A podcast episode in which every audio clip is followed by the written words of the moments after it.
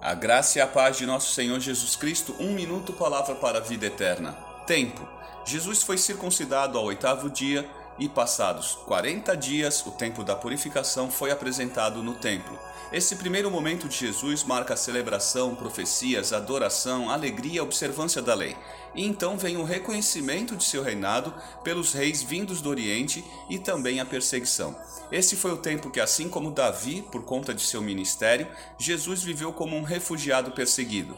Foi perseguido por Herodes e provavelmente seria por seu sucessor. Por isso José foi avisado. Mateus 2, 22, 23. Mas, ao ouvir que Arquelau estava reinando na Judéia em lugar de seu pai Herodes, teve medo de ir para lá Tendo sido avisado em sonho, retirou-se para a região da Galiléia e foi viver numa cidade chamada Nazaré. Assim, cumpriu-se o que fora dito pelos profetas: ele será chamado Nazareno.